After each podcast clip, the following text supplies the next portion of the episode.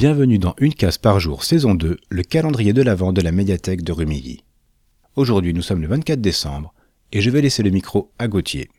Poditeur compulsif et podcasteur derrière les commentaires et les rigolades, il nous présente un podcast foutraque et thérapeutique.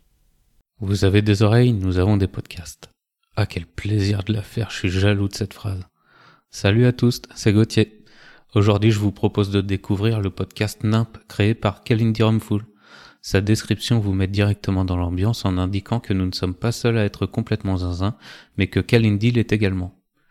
Cette journaliste et autrice nous invite à pénétrer son cerveau. Elle y pratique la carte blanche totale, tous les sujets plus différents les uns que les autres y passent.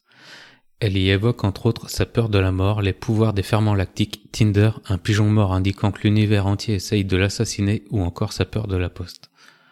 Pour ses 30 ans, Kalindi se paye même le luxe d'avoir sa maman comme invitée de marque et en profite pour se remémorer de très bons souvenirs. N'ayant pas sa langue dans sa poche, sa maman avoue même que ce que son autrice de fille écrit n'est pas à son goût. La fierté d'une mère envers sa fille se ressent tout de même et vous ne pourrez pas la contredire. Avec Kalindi, le rythme est rapide et ses pensées vont dans tous les sens, mais vous ne serez jamais perdu. Et si besoin, une seconde écoute vous fera redécouvrir les histoires racontées comme vous ne les aviez entendues à la première écoute. NIMP est un format qui se dévore plusieurs fois pour en connaître toute la saveur. Je vous laisse en bonne compagnie avec la médiathèque qui me donne envie de déménager pour aller en Haute-Savoie. En attendant, je repars en conquête de nouveaux formats. Ciao.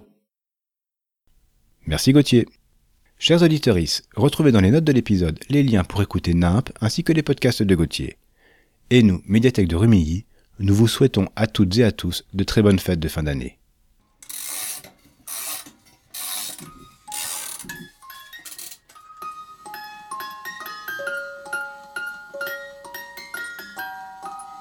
Merry Christmas! Et si on se donnait rendez-vous en décembre 2023